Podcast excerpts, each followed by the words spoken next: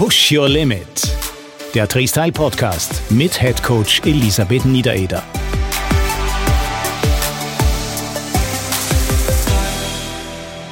Willkommen bei einer neuen Folge von Push Your Limit, dem Freestyle Podcast mit Head Coach Elisabeth Niedereder. Und heute mal wieder ein Long Jog Special und dieses Long Jog Special ist gleichzeitig ein Q&A. Wahnsinn, was für Ausdrücke. Also Fragen und Antworten. Hallo, liebe Lissi. Hallo, liebe Dieter. Die liebe Lissi hat eure Fragen gesammelt und wird diese Fragen heute auch beantworten. Ja, genau. Das ist quasi ein bisschen ein Entgegenkommen an unsere Zuhörerschaft, ja, weil es tauchen immer wieder Fragen auf. Ich kriege oft dazwischen Nachrichten, wo ich mir denke, ja, das sollte man am besten ausführlicher beantworten und deshalb lassen wir dann immer einige Fragen zusammenkommen und machen dann mehrmals jährlich ein sogenanntes Q&A, ja, und ich freue mich und ich hoffe, dass ich die meisten eurer Fragen beantworte, so dass es auch für euch zufriedenstellend ist und wenn eure Frage diesmal nicht drankommt, dann wird sie wahrscheinlich im nächsten Q&A beantwortet beantwortet. Oder ihr schickt mir noch eine neue. Naja, dann würde ich sagen, starten wir ganz einfach hinein und ich stelle dir die erste Frage und das ist eine sehr allgemeine und ich behaupte mal, es geht hier ums Laufen. Wie werde ich schneller? Ja, die Frage ist schnell gestellt, äh, nicht ganz so schnell beantwortet. da muss ich ein bisschen ausholen, was mir ja nicht so unangenehm ist. Damit haben wir gerechnet. Ja, also die Definition von schnell ist einmal das Erste. Ja, da merke ich oft, dass da ein paar Begriffsprobleme gibt sozusagen, denn schnell im Sinne von Schnelligkeit ist was komplett anderes als schneller bezogen auf eine Gesamtzeit, auf eine Distanz. Was ich damit meine ist, wenn jemand sagt, ich möchte mich am Marathon verbessern, ich möchte schneller werden, hat es eine ganz andere Zugangsweise, als wenn jemand sagt, ich möchte wirklich in dem Sinn schneller werden, sprich, ich möchte meine Sprintfähigkeit verbessern oder ich möchte auf 100 Meter schneller werden und ich möchte einen besseren Endspurt hinlegen können. Das sind zwei Paar Schuhe. Ja? Und deshalb muss man sich immer die Frage stellen, was meint man damit? Weil natürlich die reine Schnelligkeit, da ist sehr viel Techniktraining notwendig, auch spezielles Krafttraining und dann wirklich natürlich auch gezieltes Sprinten, gezieltes Schnelllaufen und so weiter. Wenn jetzt jemand aber sagt, ich möchte schneller werden auf einer bestimmten Distanz, dann ist gerade bei so Strecken wie ja, fünf Kilometer aufwärts bis zum Marathon hauptsächlich das richtige Ausdauertraining bzw. generell die richtige Trainingssteuerung entscheidend. Ja. Deshalb müsste man da jetzt eigentlich nochmal nachfragen, was bedeutet schneller für diese Person aber vielleicht, dass man das unterscheiden kann. Und auch an der Stelle muss ich noch anmerken, es gibt auch oft das Missverständnis von, dass Leute sagen, ich habe jetzt meine Schnelligkeit trainiert oder ich habe jetzt Sprints trainiert und dann sage ich so, aha, was hast du denn gemacht? Und dann kommt so die Antwort, ja, ich habe gemacht 10 mal 400 oder so. Und das ist aber kein Schnelligkeitstraining, denn die Schnelligkeit verbessert man mit ganz kurzen Sprints, die drei, vier, maximal fünf Sekunden dauern und wirklich maximal schnell sind und jetzt nicht mit solchen Läufen. Und da werden halt dann oft Intervalle verwechselt mit Schnelligkeit und so weiter. Das heißt, das wird grundsätzlich unterschieden. Und wenn ich, wenn ich jetzt für alle Hobbysportler oder für 90 Prozent der Hobbysportler spreche, wenn ihr euch nächstes Jahr zum Beispiel auf einer gewissen Distanz verbessern wollt, wie Marathon oder Halbmarathon, dann ist in erster Linie mal wichtig, dass ihr eure Trainingsbereiche kennt die ermittelt man am besten mit einem Laktattest und dass ihr dann im richtigen Umfang das richtige Tempo und so weiter trainiert. Und dann wird man in dem Sinn auch schneller, in dem Sinn, dass man halt sich verbessert. Und selbst wenn es um das Trainieren der Schnelligkeit geht, wird ja trotzdem nach Laktattest, du hast es ja gerade gesagt, der Hauptteil des Trainings im langsamen Bereich stattfinden. Ja, außer wie gesagt, es ist wirklich eine Person, die sagt, was zwar wahrscheinlich so einmal von 100 vorkommt, der sagt, ich möchte mich jetzt im 100-Meter-Sprint verbessern. Ja, also wenn das der Fall ist, dann wird einmal viel Technik trainiert. Das ist ja auch mitunter der Grund, warum wir Lauftechniktraining anbieten, weil es natürlich schon so ist, erst wenn die absolute Schnelligkeit besser wird, kann ich prinzipiell schneller laufen. Also was ich damit meine ist, wenn ich jetzt 100 Meter schneller sprinten kann, kann ich mit einem richtigen Training auch alle anderen Strecken theoretisch schneller laufen. Ja, theoretisch, ja. Aber es wird niemand gleichzeitig für 100 Meter trainieren und für einen Marathon. Aber Umgekehrt gesagt, wenn zum Beispiel zwei Marathonläufer beide gleich gut trainiert sind im Ausdauerbereich, aber einer kann sprinten und einer nicht, dann wird immer der gewinnen, der sprinten kann. Weil die laufen dann quasi gleich auf bis die letzten 100 Meter und der eine zieht dann einen Endspurt an und der andere nicht. Das heißt, es schadet nie, wenn man gerade in der Jugend mal beginnt mit richtigen Leichtathletik, Sprinttraining, Schnelligkeitstraining und da früh genug darauf achtet, weil ab einem gewissen Alter kann die, die absolute Schnelligkeit dann gar nicht mehr viel verbessert werden. Ja, hart, aber wahr.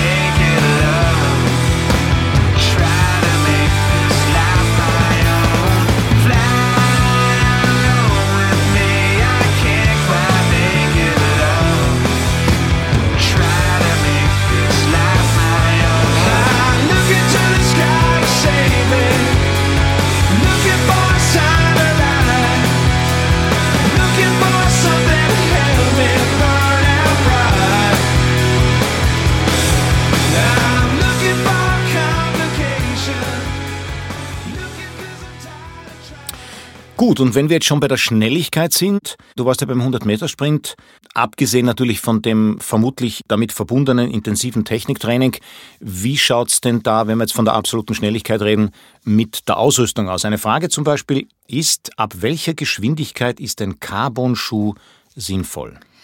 Ja, also da muss ich jetzt mich ein bisschen zügeln in meiner Ausdrucksweise.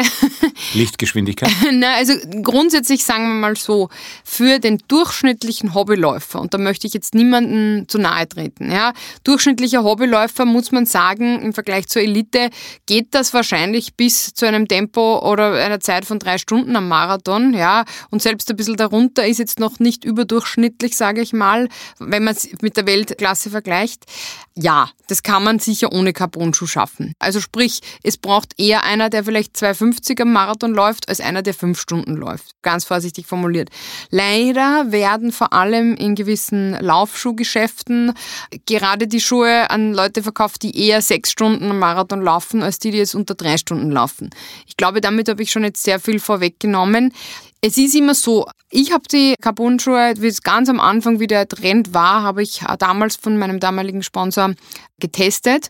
Und mir haben sie gar nicht getaugt, weil es ist erstens total laut, irgendwie mit denen zu laufen. Also es hat sich für mich so angefühlt, wenn man so ein bisschen auf Stelzen ist jetzt ein bisschen falsch, aber es war unnatürlich, ja. Sie sind auch relativ rutschig gewesen, ja. Und ich habe das Gefühl gehabt, ja, vielleicht für kurze Strecken, fünf Kilometer, vielleicht geht's, aber ich hätte mich jetzt zum Beispiel nicht wohlgefühlt, damit einen Marathon zu laufen. Es ist aber nur meine persönliche Meinung. Ja. Der Trend hat ja damals begonnen mit dem Weltrekordversuch oder unter Anführungszeichen Weltrekord unter zwei Stunden. Und dann hat jeder glaubt, der muss sich den Schuh jetzt auch kaufen. Ich würde sagen, wenn man unter zwei Stunden den Marathon laufen will, dann muss man überall feilen und an jeder Schraube drehen. Und dann ist der Schuh sicher auch sehr wichtig, dass der leicht ist und so weiter. Ob es jetzt Carbon sein muss, ja. Glaube ich jetzt nicht, aber ich denke, es könnten sich viele das Geld sparen und stattdessen vielleicht zwei Paar normale Schuhe kaufen, weil das ist sicher vernünftiger, wenn man die abwechselt. Und was ich gehört habe von den Leuten, die Carbon-Schuhe benutzen, man kann es auch wirklich nur auf einer rutschfreien, barrierefreien Fläche verwenden. Also das heißt auf einem schönen, freigeräumten Asphalt, der nicht nass ist, ja, aber alles andere kann man eigentlich vergessen. Ich weiß, ich hatte einmal jemanden beim Waldlauf dabei, also Waldlauf wirklich flach, aber halt Waldboden und der ist mit den Carbon-Schuhen fast wie in den Schlittschuhen neben mir, weil es war halt doch ein bisschen gatschig und so weiter. Das war eine Katastrophe. Also deshalb muss man sich gut überlegen, ob man das Geld nicht vielleicht in einen guten Trainingsplan investiert. Ähm, kannst du vielleicht noch einmal kurz für unsere Millionen Zuhörer, die vielleicht nicht ganz so in dem Thema drin sind, ich zum Beispiel, erklären, worin denn überhaupt der Vorteil, der prinzipielle Vorteil eines Carbon-Schuhs bestünde, wenn man denn einen hätte? Also wenn man sich so Automobil oder irgendwo im Motorsport ein bisschen beschäftigt, dann ist ja Carbon immer, wenn ich mich jetzt nicht irre, hauptsächlich ein Gewichtsthema, also dass es leichter ist, ja. Und ich denke, dass das der Hauptgrund ist bei den Carbon-Schuhen, dass die einfach leichter sind, ja. Würde ich jetzt mal sagen. Ich weiß nicht, ob es einen anderen Grund gibt, aber sonst gibt es meiner Meinung nach keinen Grund, so ein Material zu verwenden. Und es ist doch auch ein relativ steifes Material. Ja, genau. Und deshalb, je steifer und härter der Schuh ist, desto schneller sollte man damit laufen, beziehungsweise je kürzer die Strecke. Also man merkt es auch bei diesen Lightweight-Schuhen, die relativ, die sind ja generell anders gemacht als zum Beispiel jetzt Schuhe für Ultra Run. Und das hat doch seinen Grund, weil die Bodenkontaktzeit im Normalfall länger ist bei längeren Distanzen. Und um noch auf die Ursprungsfrage zurückzukehren, also müsste ich es jetzt sagen, was ich mir denke, dann wäre es wahrscheinlich erst ab ab 18 bis 20 km/h, dass ein Carbon-Schuh wirklich in dem Sinn Sinn macht, weil da einfach auch andere Kräfte wirken beziehungsweise andere Bodenkontaktzeit ist und da kann man vielleicht was rausholen. Aber oder anders gesagt, ich schätze mal mit 9 oder 10 oder weniger km/h wird es jetzt nicht viel Unterschied machen. Das erinnert mich ein bisschen an die Zeit, wo es aufgekommen ist, dass bei den Triathlon-Rädern sowieso alles aus Carbon war, aber dann auch noch der Flaschenhalter aus Carbon. Und die Person, die dann am Rad saß, hatte dann vielleicht doch nicht nur 100 oder 200 Gramm, sondern eher 3, 4, 5 Kilo an gewissen Körperstellen zu viel, wo ich mir dann dachte, ja, schönes Rad, teures Rad, aber hättest du ein bisschen besser trainiert, dann würdest du mit einem Alurahmen da auch den Berg raufkommen. Ja? Aber gut, das ist jetzt nur so ein bisschen, ja, das Thema Equipment und wie viel Geld man versenden mhm. kann, ist wahrscheinlich ein eigenes. Ja, beim Laufen ist es bis dato eigentlich eh nicht so verrückt gewesen. Mir als Trainerin tut es nur weh, wenn zum Beispiel jemand zu mir zum Lauftechniktraining kommt, der noch nicht sehr lange läuft. Und dann ist er voll motiviert und vor der strahlend präsentiert er mir seine Schuhe und ich denke mir so, oh mein Gott, was ist denn das? Ja, und entweder bin ich da zu konservativ, aber ich sehe teilweise Schuhe, wo ich mir denke, es ist so wie zurück in die Zukunft. Ja, also was ist das? Es gibt so wenig normale Schuhe, also ganz, also wenn ich schon sage normale Schuhe, dann muss ich das oft mit einem Foto erklären. Ja, ich denke, ein normaler Laufschuh sollte quasi jedem, der, sagen wir mal, über 25 ist, so geläufig sein eigentlich. Ja, mm, aber heutzutage die Schuhe haben mir die komischsten Formen und Dämpfungen und was weiß ich was. Und ich weiß nur, ich war vor vielen, vielen Jahren einmal bei einem professionellen Schuhtechniker, der für die ganze Skinationalmannschaft auch die Schuhe angepasst hat und so weiter. Und da hatte ich damals eine kleine Verletzung und der hat sich damals meine Schuhe angeschaut und mir natürlich auch seine Meinung zu dem Schuh gesagt und hat mir dann erklärt, am besten ist der Schuh hat immer eine durchgehende Dämpfung, ja, mit dem und dem Profil. Das Wort Sprengung gab es damals noch gar nicht so. Also der hat sich einfach das angeschaut gesagt, okay, die Dämpfung ist durchgehend, nicht zu stark, nicht zu wenig und so soll der ausschauen. Und an dem habe ich mich dann immer orientiert und ich hatte eigentlich seitdem nie wieder gröbere Probleme mit den Füßen. Ich brauche auch keine Einlagen mehr. Und deshalb seid da lieber ein bisschen konservativ, weil alles, was zu ausgeflippt ist und nicht der durchgehende Dämpfung ist, meistens äh, führt eher zu Verletzungen. Vor allem, wenn man jetzt nicht ganz, wer hat schon perfekte Füße? Also ich kenne fast keinen Läufer, der nicht an Plattfuß, Senkfuß, Spreizfuß, Pipapo nach innen geht, nach außen geht, ist ja fast jeder. Da sollte es dann vielleicht nicht der ausgeflippteste Schuh sein mit der extremsten Dämpfung. Ja. Let's go to the beach, each, let's go get a wave. They say what they gonna say. Have a drink, clink, found a Bud Light. Bad bitches like me, it's hard to come by. The Patron, on, let's go get it down. The sound, on, yes, I'm in the zone. Is it two, three? Leave a good tip. I'ma blow all of my money and don't give two I'm shit. on the floor, floor. I love to dance, so give me more, more. Till I can't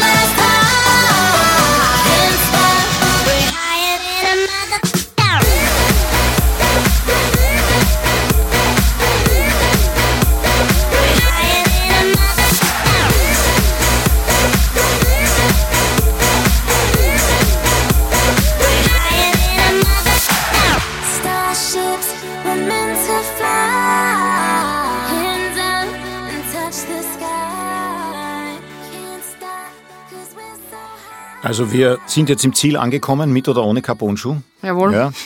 Und nach Beendigung des Wettkampfs, da passt die nächste Frage dazu. Wie kann ich die Regeneration optimieren? Ja, also die Regeneration beginnt in dem Zeitpunkt, wo man eigentlich bei der Stoppuhr auf Stopp drückt. Sprich, ab dem Zeitpunkt ist interessant, was ich tue. Ja, also mir fallen da viele Beispiele ein, wenn ich zum Beispiel nicht von daheim weglaufe, sondern auswärts bin. Wie schnell ziehe ich mich um? Wie schnell steige ich ins Auto? Kühle ich aus? Trinke ich was? Wie lange dauert der Weg nach Hause und so weiter?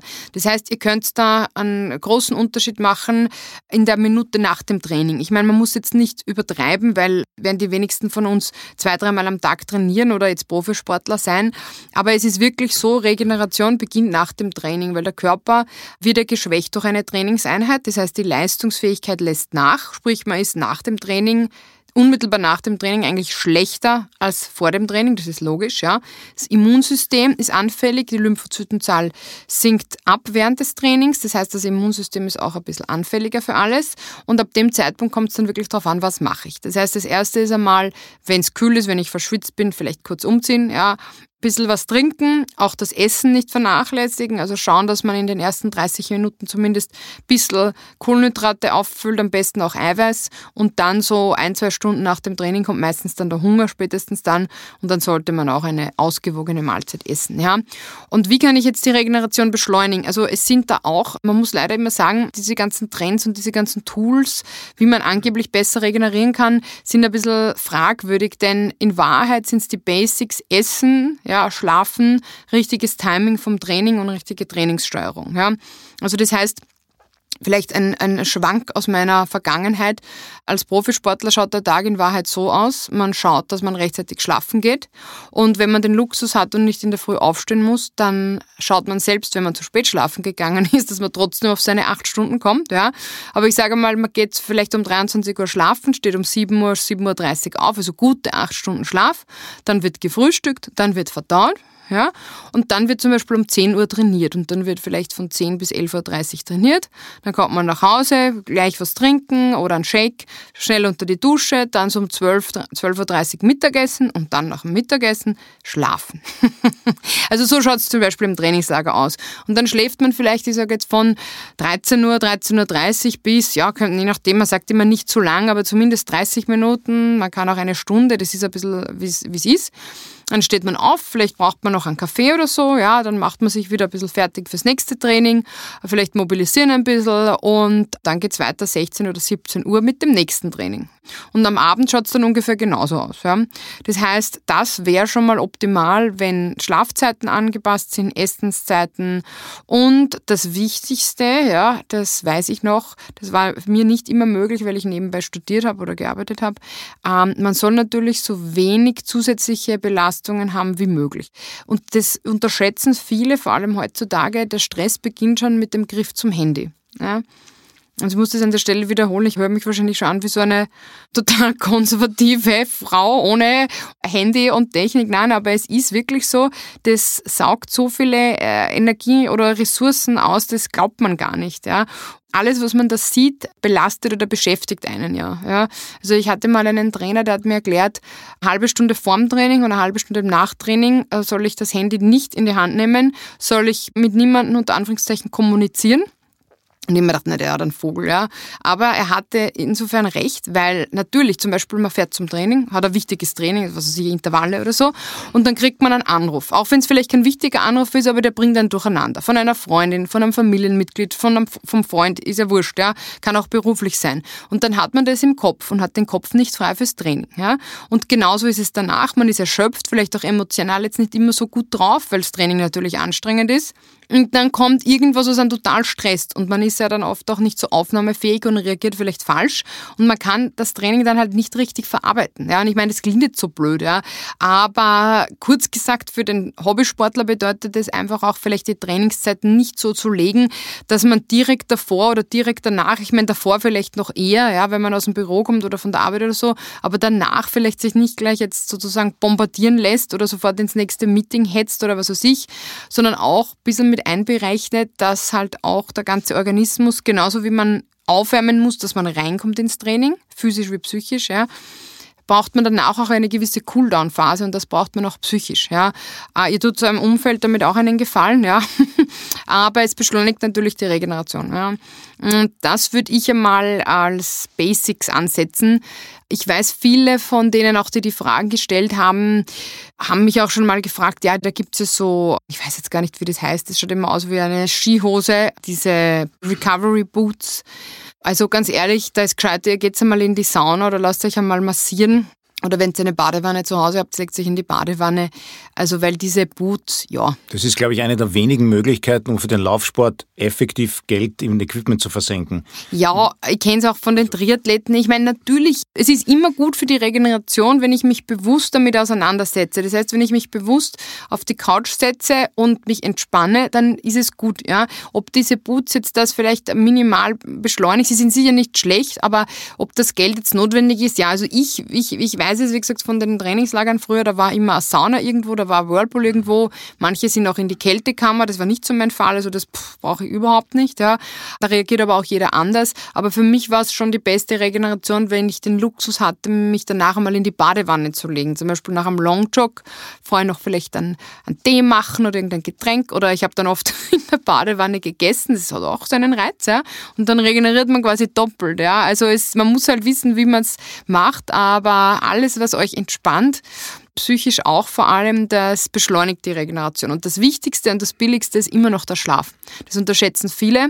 Habe ich auch in einer der vorigen Folgen gesagt, so fit durch den Winter, also generell auch. Aber das Schlafen ist wirklich Gold wert. Ihr merkt es meistens erst, wenn wahrscheinlich der Schlaf das fehlt. Ist, äh, verzeih, ja. ich, ich, unterbreche dich natürlich wahnsinnig ungern, ja, liebe Lisi, aber das ist sowieso ja. eine der nächsten Fragen. Also mhm. greif nicht zu viel vor. Okay, okay. Aber das, was mhm. du natürlich gesagt hast, kann ich hundertprozentig unterstreichen. Also sowieso, aber in diesem Fall ganz besonders.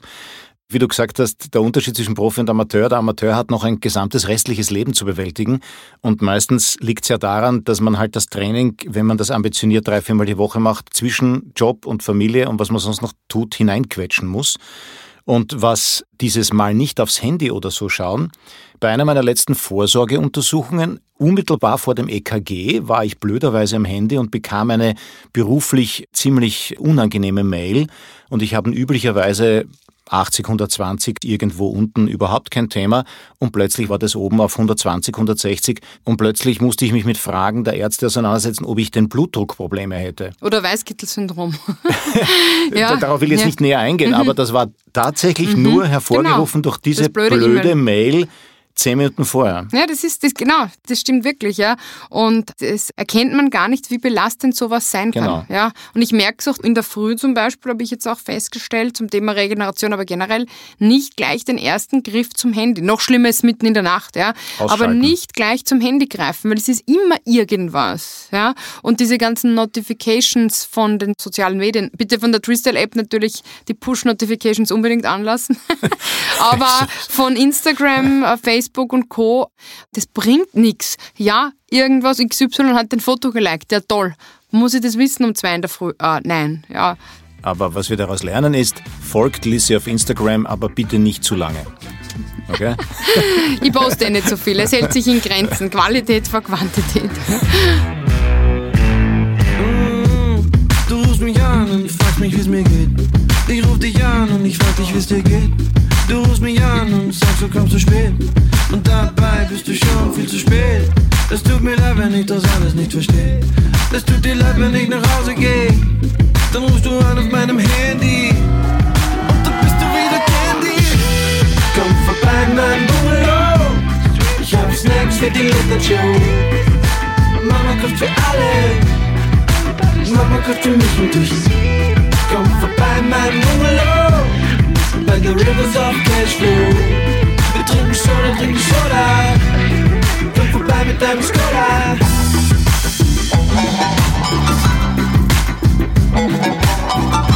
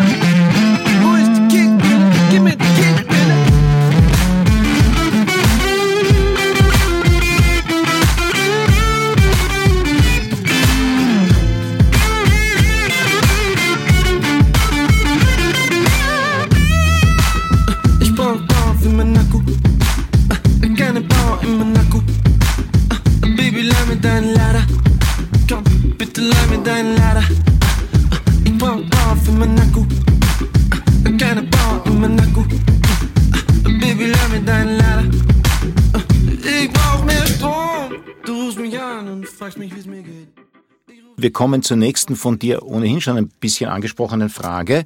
Und das ist, wenn wir schon beim Thema sind, die Regeneration optimieren, war auch eine der Fragen, wie kann ich, kann ich überhaupt meinen Schlaf optimieren? Echt, das war eine Frage? Ja, das war eine Frage. Ja. Aha, okay, hab doch, das du dir jetzt einfallen lassen. Nein, habe ich, würde ich, nie, würde ich nie wagen.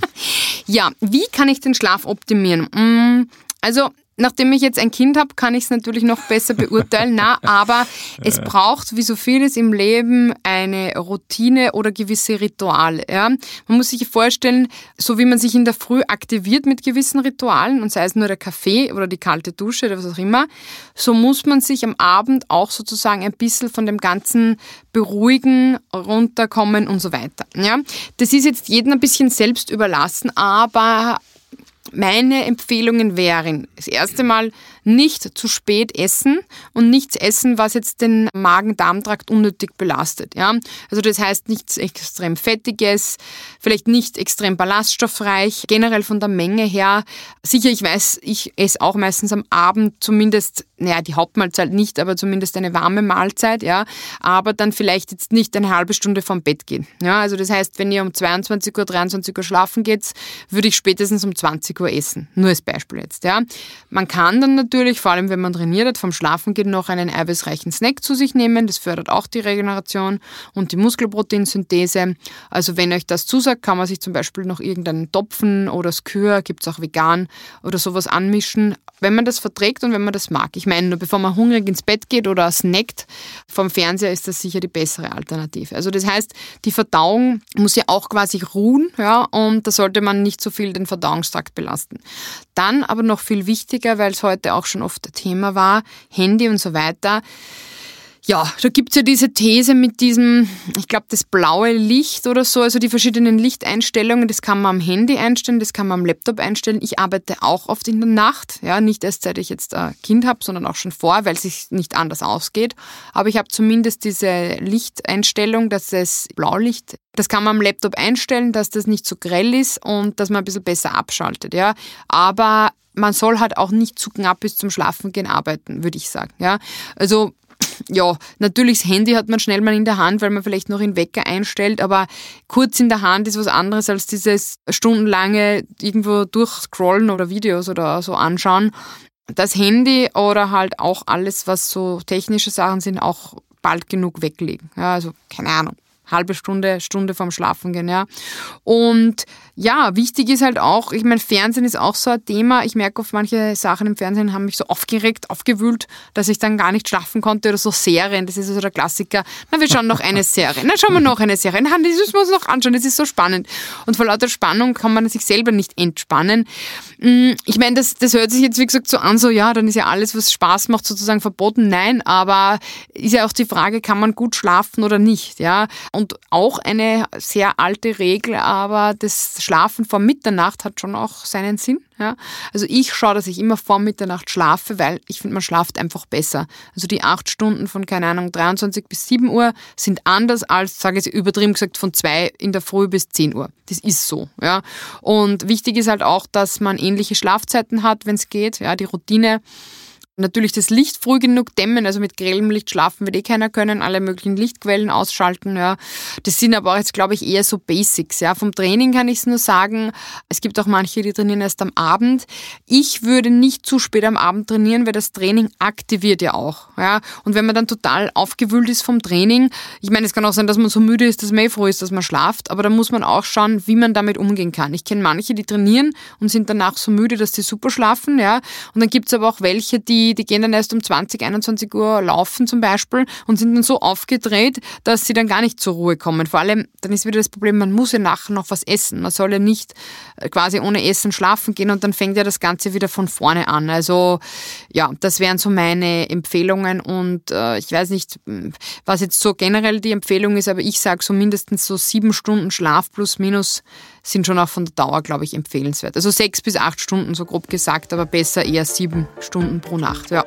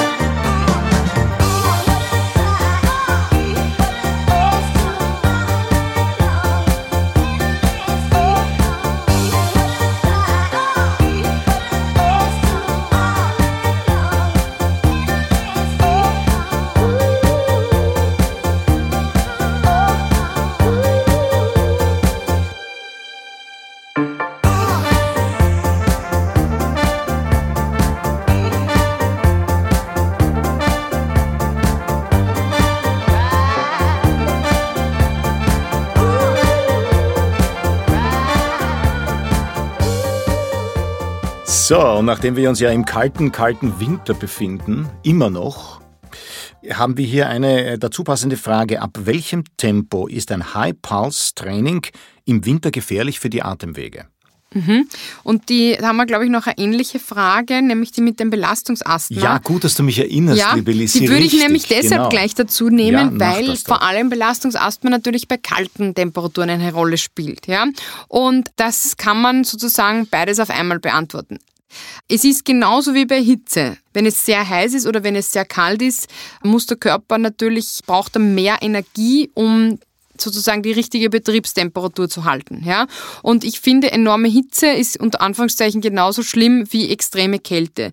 Zum Glück ist es in Österreich, außer im Waldviertel, na Spaß, ist es meistens jetzt nicht ganz so kühl, ja, aber grundsätzlich alles, was deutlich unter 0 Grad geht, ist schon ein bisschen hagelig, ja.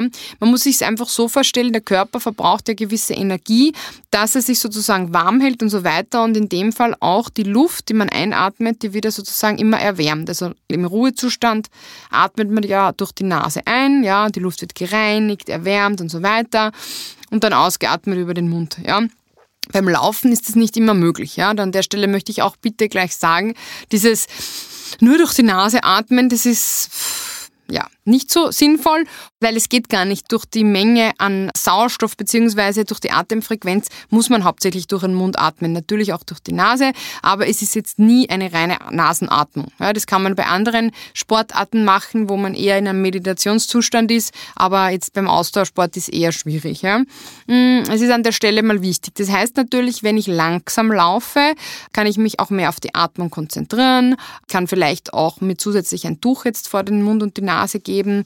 Das würde ich sehr empfehlen bei kühlen Temperaturen, vor allem am Anfang, weil natürlich das ein bisschen hilft und nicht so die stechend kalte Luft, so empfinde ich zumindest immer, so ganz tief reingeht. Das tut weh. Und das tut übrigens auch weh, wenn man kein Belastungsasthma oder so hat, sondern es ist einfach unangenehm. Ja? Und das ist natürlich generell ein Problem. Und wenn ich weiß, dass ich vielleicht auf das Ganze empfindlich reagiere, warum auch immer, muss jetzt gar nicht Belastungsasthma der Grund sein, dann würde ich mir überlegen, ob ich nicht im Winter zum Beispiel die schnelleren Einheiten aufs Laufband verlege oder auf einen Tag verlege, wo es zum, zum Beispiel ein bisschen wärmer ist. Also die Möglichkeit hat man, wenn man da sensibel reagiert. Die Frage ist aber generell, ob man im Winter überhaupt hochintensiv trainieren soll. Das habe ich übrigens in der Folge Lauftraining im Winter mitunter schon ein bisschen erklärt. Ist gar nicht immer notwendig. Und besonders sensibel ist es dann natürlich bei Wettkämpfen, wenn man dann bei Minustemperaturen vielleicht einen, ja, was gibt's da, Silvesterlauf, Neujahrslauf, da sollte man sich auch die Frage stellen, ob man zum Beispiel im Jänner, wenn es wirklich saukalt ist, unbedingt an die Belastungsgrenze gehen soll oder wie gut kann dann das Ergebnis sein, wenn es jetzt Minusgrade hat. Jetzt unabhängig, dass vielleicht der Untergrund nicht ideal ist, aber der Körper braucht halt viel mehr Energie, dass er auf Betriebstemperatur bleibt und kommt und da wird meistens das Ergebnis dann auch nicht so toll sein. Also das ist einmal vorweg. Ja. Und Menschen mit Belastungsasthma, die reagieren ja generell sensibel auf, auf solche Bedingungen. Ja. Bei manchen ist es allergiebedingt, bei manchen ist es einfach, dass ja, das Atemsystem sozusagen ein bisschen anders reagiert und dass dann einfach weniger gut geatmet werden kann sozusagen. Ich habe die Erfahrung gemacht, dass jetzt vor allem bei Belastungsasthma die Sprays und so weiter, die es gibt, die helfen natürlich schon, wenn man es vorm Training nimmt.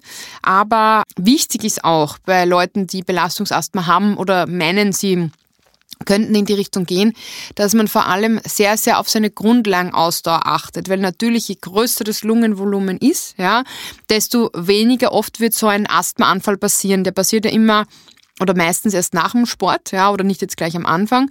Und man muss halt auch seine Grenzen kennen. Es kann ja auch äh, irgendeine Feinstaubgeschichte in der Luft sein oder es kann ja auch bei sehr warmen Temperaturen für manche unangenehm sein oder wie gesagt Allergien und so weiter. Aber ich würde generell darauf achten, wenn ich Asthma habe, dass ich den Wert wirklich auf Grundlagentraining lege und da auch wirklich mich testen lasse, wo sind meine Trainingsbereiche, trainiere ich richtig, trainiere ich ja nicht zu intensiv und zu schnell und damit kann man eigentlich sich dann ganz gut drüber retten. Es wird ja auch empfohlen, dass Personen mit Belastungsasthma auf jeden Fall Sport treiben, aber vielleicht jetzt nicht immer an der Belastungsgrenze, sondern halt vor allem im niedrigen Grundlagenbereich. Ja, ja High Pulse oder hochintensives Training im Winter, das habe ich jetzt, glaube ich, eh erklärt, wie man das macht oder ob man es macht. Wenn es gar nicht anders geht, dann auf jeden Fall nur mit einer Gesichtsmaske oder mit so einem Tuch. Wir haben da auch von Treecell zum Beispiel solche Tubes, die man super als Halstuch, aber auch als Mund-Nasen Nasenschutz sozusagen verwenden kann und nicht für gewisse Krankheiten, sondern für die Wärme. So kannte ich es eigentlich auch immer. Ich habe das immer dabei und am Anfang ziehe ich mir das dann wirklich oft so drüber und wenn ich merke, okay, nach so 10, 15 Minuten es geht, dann kann man das halt wieder einfach am Hals lassen und es stört nicht und ist sehr angenehm. Also das wäre mein Tipp und dann spricht eigentlich nichts dagegen, aber für konkrete Fragen zum Wintertraining würde ich die Folge empfehlen, Lauftraining im Winter.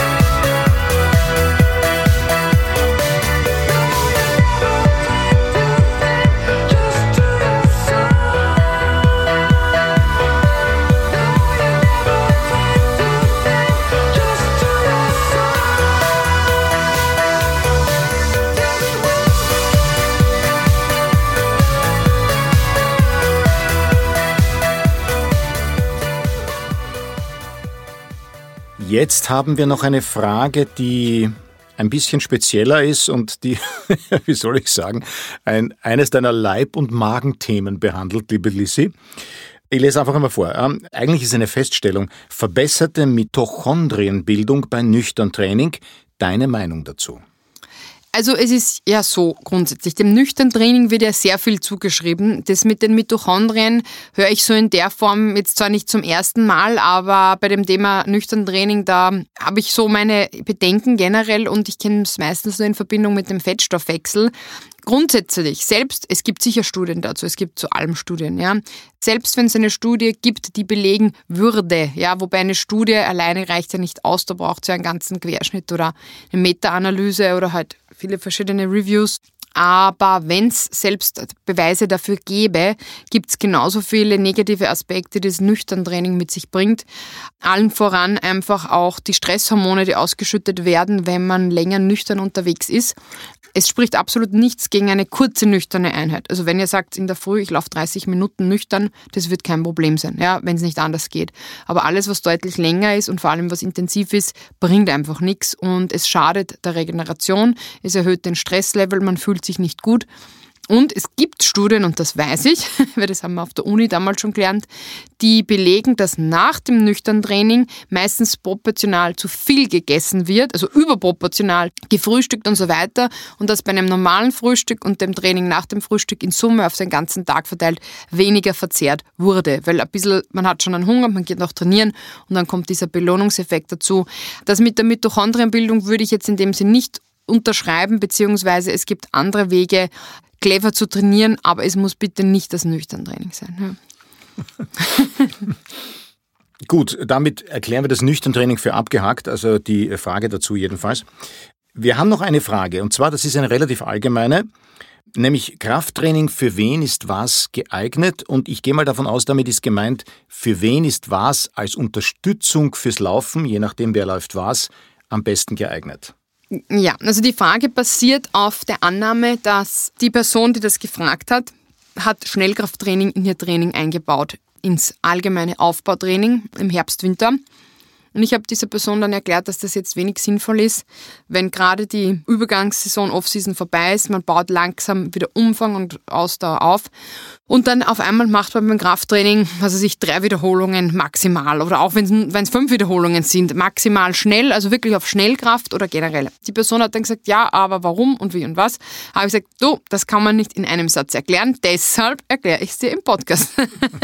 Na, also jetzt im Ernst, es ist so, Grundsätzlich profitiert jeder Mensch, egal welche Distanzen er läuft oder welchen Sport er macht, von regelmäßigem Krafttraining. Punkt. Ja, die Frage ist nur, soll es im Kraftausdauerbereich liegen? Das ist eine Wiederholungszahl von, sagen wir mal, grob 15 bis 20 oder 25 Wiederholungen. Mit Gewicht so, dass man theoretisch ein bisschen mehr machen könnte als die Wiederholungen. Also man macht dann nicht 15 Wiederholungen max, sondern man könnte dann immer noch ein bisschen mehr. So soll es sein. Also mittleres Gewicht. Ja. Bei Hypertrophie spricht man so von 8 bis 12. Manche gehen auch bis 15, aber ich würde eher 8 bis 12 Wiederholungen sagen. Ja. Da soll das Gewicht schon so schwer sein, dass man eigentlich nicht viel mehr als die vorgegebene Wiederholungszahl macht, weil man will die Muskelzelle dazu anregen, zu hypertrophieren, das heißt, sich zu vergrößern, den Muskelquerschnitt sozusagen zu vergrößern. Und da reicht es natürlich nicht, wenn man ein bisschen so im Hintern wackelt, ja, sondern da muss dann schon ein bisschen, ja, Schmackes rein sozusagen und auch das Gewicht erhöht werden. Das ist immer dieses gefürchtete Training vor den großen Muskeln unter Anführungszeichen, da spricht man dann vom Hypertrophietraining. Ja? Und üblicherweise in so einem ganz konservativen Krafttrainingsplan beginnt die Pyramide, wie auch im Ausdauertraining, von unten mit einer breiten Basis an Kraftausdauertraining, dann Hypertrophietraining, dann, wenn es überhaupt notwendig ist oder die Person das braucht, dann geht es Richtung Maximalkrafttraining, ja, oder die Wiederholungen werden immer niedriger, niedriger, niedriger. Und dann irgendwann könnte man seine Maximalkraft trainieren, beziehungsweise, wenn es notwendig ist, auch die Schnellkraft. Aber um bei der Schnellkraft jetzt zu bleiben, weil das war der Grund dieser Fragestellung generell, Schnellkraft ist für Personen, die schneller werden wollen. Ja? Aber mit Schnelligkeit meine ich in dem Fall wirklich Sprinter, Springer, Leichtathleten, die das brauchen. Ja? Weil Schnellkraft ist sehr eng verknüpft mit Sprungkraft, mit Reaktivkraft, Explosivkraft und so weiter. Alles, was da dazugehört. Ja? Und jetzt könnt ihr euch ja vorstellen, wenn ich zum Beispiel noch gar nichts von Krafttraining weiß oder eher in einem Kraftausdauer- bis Hypertrophie-Programm bin und auf einmal gebe ich meinem Körper den Reiz, so, jetzt machen wir drei Wiederholungen mit ja, hohem bis mittleren Gewicht, maximal schnell, ist die Frage, Hilft das was? Schadet das nicht eher und so weiter, ja? Und man muss dann auch eben unterscheiden, was ist jetzt Schnellkraft? Was macht man da wirklich, ja? Ich kenne das eigentlich nur aus dem Leistungssport. Es gibt ja dann noch so Instagrammer oder so Tipps, wo man sagt, ja, ich mache jetzt Plyometrics und ich mache jetzt Sprünge und das und das, aber einfach so reingestreut ohne System, das bringt nichts. Es bringt immer nur was, wenn es kontinuierlich, regelmäßig und aufbauend gemacht wird, weil Gefahr ist immer, wenn ich was spontan irgendwo integriere, ist die Verletzungsgefahr immer sehr, sehr hoch. Und wenn ein hoher Umfang gerade trainiert wird, dann ist ja euer Bewegungsapparat sowieso ein bisschen belastet. Und wenn ich jetzt sage, hey, ich habe gestern einen Longjog gemacht, mir ist heute Fahrt, jetzt mache ich drei Sprünge aus einer tiefen Hocke, mhm, toll ja, mit einem Gewicht. Das kann komplett daneben gehen. Ja. Deshalb auch da eher konservativ bleiben und es muss halt zum Saisonzeitpunkt passen. Das heißt, hoher Umfang, viel Grundlagenausdauer ist eher Kraftausdauer bis Hypertrophie-lastig. Ja. Und dann, wenn sie zum Beispiel ein Ausdauersportler ist, wenn es zum Wettkampf geht, will ich ja dann eigentlich das Krafttraining nur mehr erhaltend machen. Ja. Viel Krafttraining ist für alle Personen interessant, die Explosivkraft brauchen, die Schnellkraft brauchen, wie zum Beispiel Leichtathleten, Sprinter und so weiter. Alle Austauschsportler, die reduzieren dann eigentlich das Krafttraining oder das Hypertrophietraining vor allem und machen es während der Saison eigentlich nur erhaltend im ähm, Stabilisationsrumpf Kräftigungsbereich. Ja. Und vor allem, wenn man nicht im Hochleistungssport ist, sollte das Krafttraining sowieso immer nur eine Art Verletzungsprophylaxe, Ergänzung sein. Und es gibt nur sehr, sehr wenige Austauschsportler, wo ich sage, die müssen unbedingt jetzt wirklich einen ganz gezielten Muskelaufbau machen. Ja. Es ist gut als Prävention. Aber es sollte auf keinen Fall in ein Bodybuilding aushalten. Krafttraining ist, wie gesagt, auf jeden Fall sinnvoll. Also ich empfehle es auch meinen Austauschsportlerinnen und Sportlern einmal Minimum bis eher zweimal pro Woche zu integrieren. Also das wird auch in den Trainingsplan geschrieben.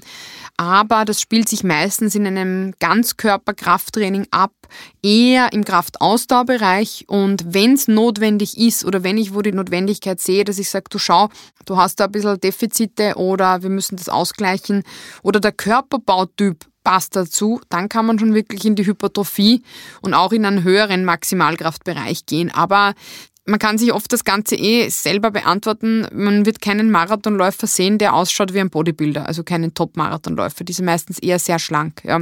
Weil das zusätzliche Gewicht muss ja auch geschleppt werden.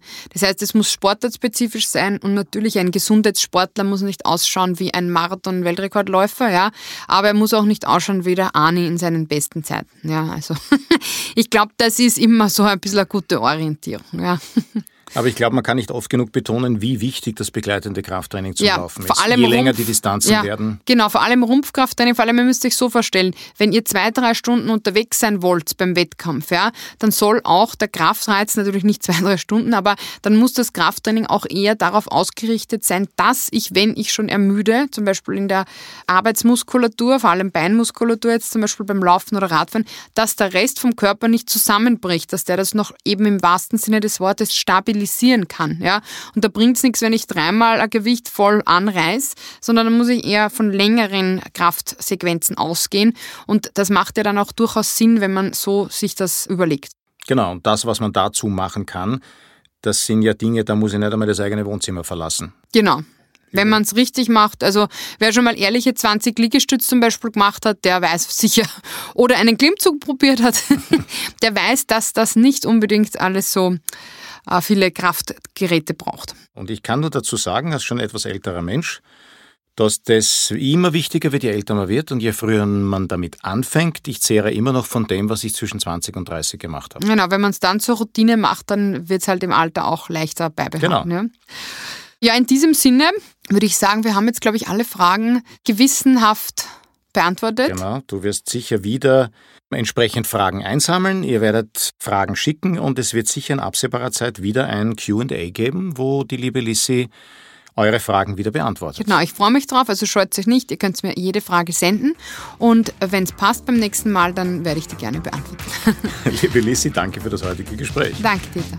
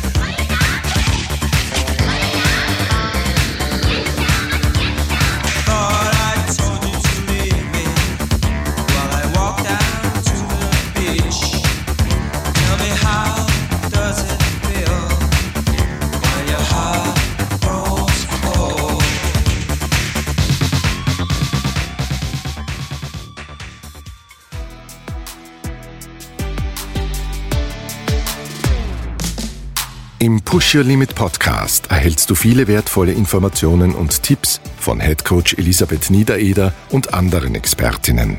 Wir hoffen, du kannst von diesem Profiwissen profitieren und freuen uns, wenn du unsere Arbeit durch einen einmaligen oder regelmäßigen Beitrag unterstützt. Den Button dafür findest du auf der Seite des jeweiligen Podcasts. Danke im Namen des Treestyle Produktionsteams.